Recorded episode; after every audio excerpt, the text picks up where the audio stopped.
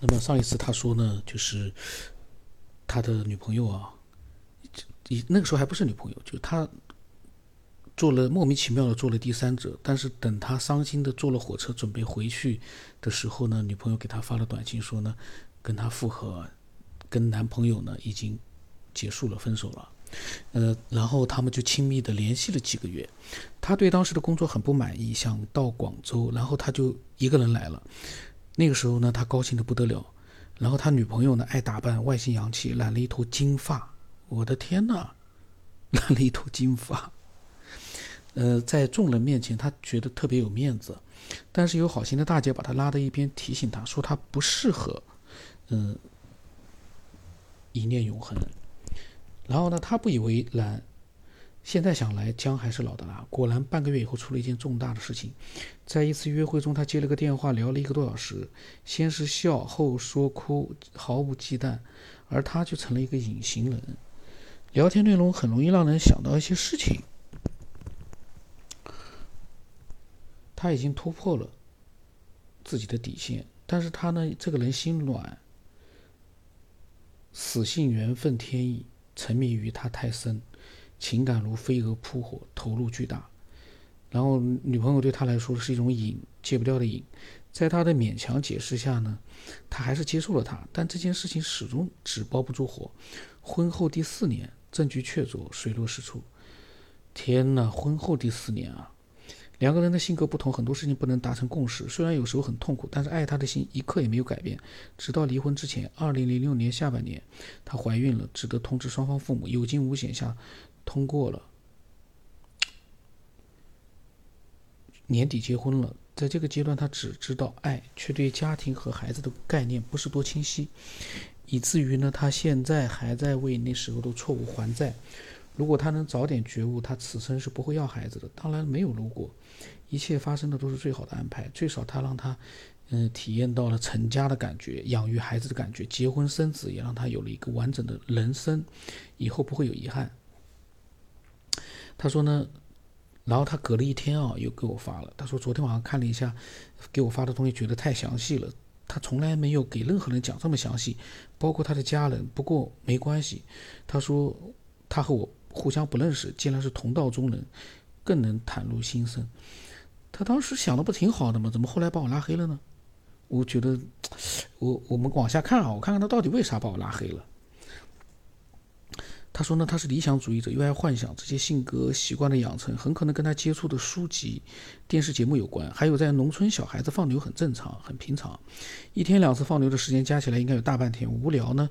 无聊。他说怎么打发呢？就全靠漫无边际的幻想度过，沉醉于自己想象的世界当中，最后导致与社会严重脱节，为入世的时的艰难埋下了伏笔，也为婚姻的不幸种下了隐患。婚后甜蜜了一段时间，然后柴米油盐酱醋茶就超出了他的想象，这大概所有人都会经历吧。他抱着对爱情的美好想象，依然乐此不疲。但是呢，随着时间推移，两人之间的矛盾越来越多。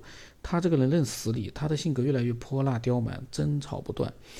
而他自己呢，爱面子，老婆呢却经常在工厂车间、亲戚朋友面前大声的数落他，他每一次都满脸憋得通红，气得不行。然后他的性格呢，其实一念永恒还是了解的。可是他，嗯，自己的该死的天意和缘分依然固执己见。也许相遇的那一天，漫天的大雪太美，这个画面时不时在脑中出现。他也曾当面承认自己的性格脾气不好，而他一念永恒啊，却是信誓旦旦的对他说呢：相信今世所今尘所至，今世未开，他一定会用真心改变。改变他，改变他的女朋友，当时都很感动。一开始想法就错了，后面怎么可能不错呢？一个人想改变另外一个人，打造成自己心目当中的样子，这是不可能的事情，注定失败。这个真的是啊，因为每个人都是不同的个体，你要想把他改变的跟你一样，那真的是不可能，这个绝对不可能。因为我就是在学校里、大学里接触非常多的学生，我是明白的，你永远不可能。让另外一个人变得跟你一样，因为你都不一定那么完美，你还想让人家跟你一样？就算跟你一样了，有什么用呢？所以有的时候，有的时候明白归明白啊，但是呢，嗯，那么他说，大多数时间啊，他们在外人面前呢看起来是很恩爱的，在外工作的时候几乎都是二十四小时形影不离。那个时候他们一直都是别人别的人啊羡慕的对象。然后他老婆呢对他依赖性特别强，在外面特别黏他，两人之间是确实是挺温馨的。但只要回老家他就变样了，刁蛮无理。任性妄为，把一大家子人搞得鸡飞狗跳，不得安宁。他夹在当中很难做人，他却不管不顾。那个时候他的原则也守不住了，说了一些违心的话，做了一些违心的事，没有自我可言，不得已在镇上买了房子，分家而居了。他以为这样就好了，这个就很奇怪了啊！这个在不同的情况之下变化太快，然后到婚后第四年，第四年啊，他老婆那次。就是四年前打电话的事实呢，还是暴露了实锤。他不敢想的事情还是成真了。幻想的爱情是不存在的，一开始就是有污污秽。他说当时呢，他说了一下当时对爱情的思想，他就是以传统的爱情观，爱情应该是纯洁无瑕的、神圣的，能够生死相依、不离不弃。当然，女人的身体婚前应该守身如玉，这些不存在了。幻想的爱情阵亡了。关于女子婚前应该是处女的思想。到现在他也是这样认为的，不是他保守，他这个问题论证了很多遍，结果还是一样，灵魂和肉体都应该是纯洁的，才称得上是真爱，不应该有随意性。当然，有些人经历了许多灵魂才纯洁，纯洁，而肉体早已不纯洁，这也无妨，大胆告知对方就行了。最重要的就是灵魂纯洁。他的这个观念啊，仅代表他个人啊，因为，因为他这个其实悖论，就是那个。处女情节啊之类的悖论，因为从目前的情况来看，说句实话，像过去那种两个人第一次结婚就能够过一辈子，这个几率不是百分之百称呼而已，这世界几千年来就没出现过说，嗯，完全是这样的一个情况。所以他的这个情节呢，其实每个人都有。我们每个人都有，但但是你反过来说，女人她就没有这样的一个情节，好像没有，大家有没有发现？有的人有，但是好多人还没有。但是男人呢，都有他说的那种情节。这个呢，这个呢是是可能是因为一个传统的一个观念啊，就一直流传到现在。但是你仔细想想看，这个不好讲，这个是禁忌，我就不多讲了啊。那么世间真爱难寻，许多人呢都是最后都是自己的匆匆过客，真爱已经是传说。无数的痴男怨女分分离离，纸短情长，并不知道自己想要的是什么。一时感动，一刻的温存，就能一生相许。男男女女在乎的是感官的享受和刺激，那没办法呀，没有这个感官的享受和欲望。人类就不存在了，这就是我之前在节目里讲到的一件事情。人类的繁衍，我不知道有多少人听过我讲啊。人类的繁衍，没有他所说的这个感官，人就没了。没有感官，没有欲望，人类就根本早就没了。如果都像有些人说的，我们。嗯，那么他说，所谓的美好爱情已经破灭了。想一想，有家庭和孩子，那就这样过一生吧。据他所知，很多家庭都是这样过的。那件事情之后呢，他自己知道理亏呢，反而安分了许多。以前呢，总是他老婆压他一头，现在呢，是他压他老婆一头。当然，矛盾还是会爆发的，压不住了，他就使出杀手锏，说他的那件事情。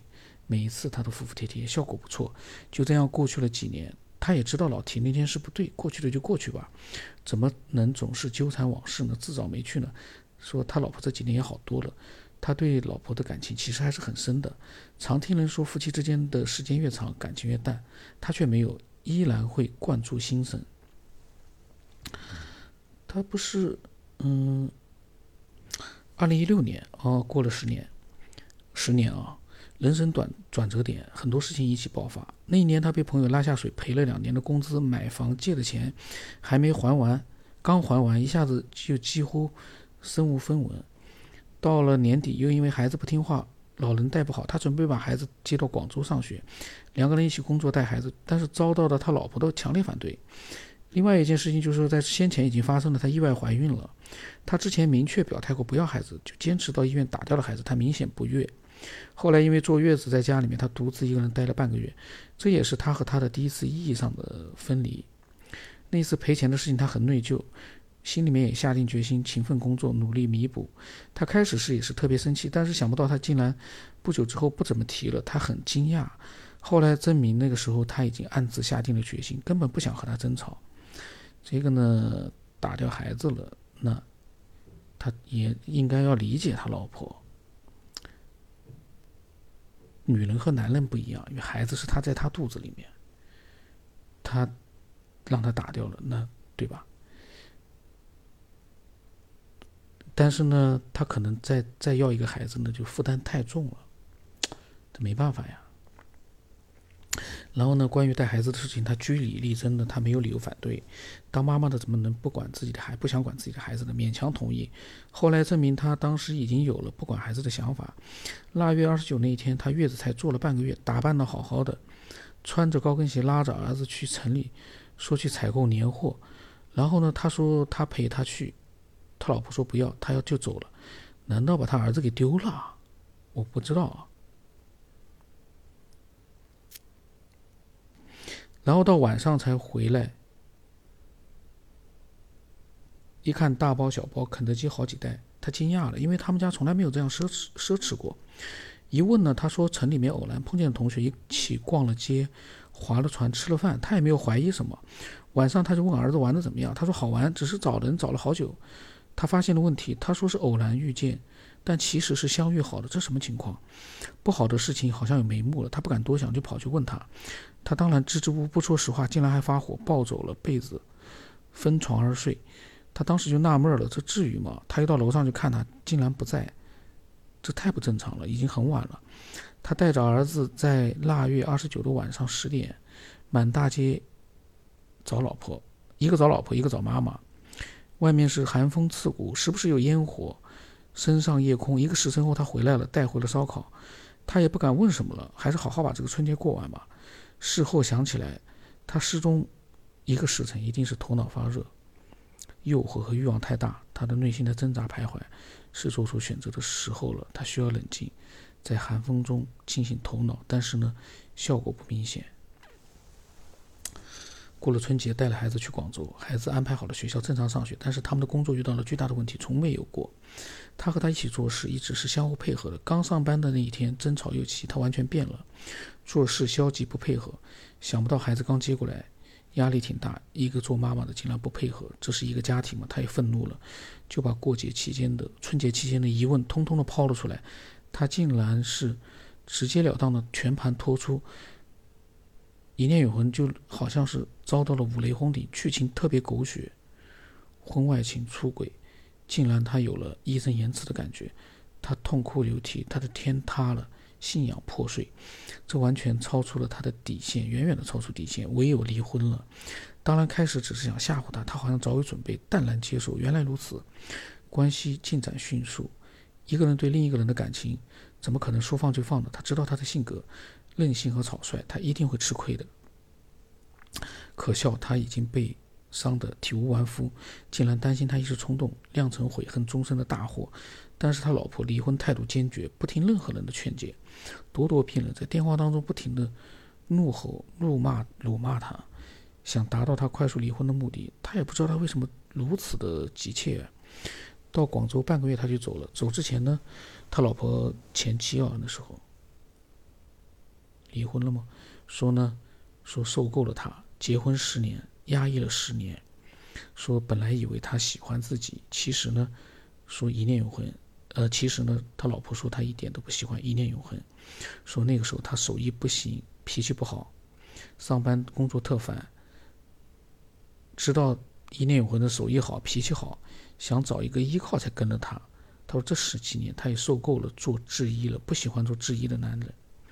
然后一念永恒的泪泪流满面啊，他是真的是如此的不堪吗？他这些年无怨无悔的付出是个笑话吗？最熟悉的人变成了陌生人，心底有个声音告诉他，这已经没有任何意义了，放弃吧。他遵循了内心的指引，爽快地答应了他的要求，成全了他。从此呢，从此两个人就天涯，各自安好。所以这么冷漠吗？是为了工作才跟了他吗？这个女人的情感，十几年的关系就这么就，这个倒是很有意思。按照道理不可能啊。他说想不到。嗯，过去了几年了，细节还能想得这么清楚。现在想来，那个时候的他一直活在自己自编自导自演的爱情故事里面，还自我感觉良好，其实就是一个人的独角戏。他说前戏已经铺垫完了，要酝酿觉醒大戏了。然后他说一口气打了这么多字，确实打了很多字啊。说句实话，我念是念的是容易啊，他把他的经历用字文字打出来，确实费很多功夫，因为他要去回忆呢，嗯，还要去描述。他说头脑有些发热，该停下来，明天再说。我当时呢，我说我还没看呢，录的时候仔细的看。啊，然后就是离婚到觉醒，我塞，他写这么多啊，他写了好多，觉醒好像也写了不少啊。我是在想啊，其实他的这个描述在之前，全部都像是。情感类的那种电台里面的节目，但是呢，嗯，最终的结局应该就像他说的，有一个觉醒。我下一期把它录完吧，因为今天太长了。我现在比上一期时间还长一点，但是下一期内容还蛮多的。他觉醒，真正的觉醒啊，我嗯，到时候再录吧，不然最起码这一集又是半个小时，会很累的，听的人很累。期待更多的人啊。能够分享一些真实的东西。这些故事，其实他讲的故事里面，我们可以琢磨一下人性。这个人性啊，怎么讲呢？你掉在里面的时候是一个样，你跳脱出来之后又是另外一个样。有很多人想不通。你看那个新闻里面一直都有为情，嗯，自杀呀、出走啊。然后呢，隔了段时间，他平复了，好了，他再回头去想，他又在纳闷了：我那时候干嘛要自杀呢？我那时候干嘛那么要离家出走呢？这个东西就很很不好讲人的感情。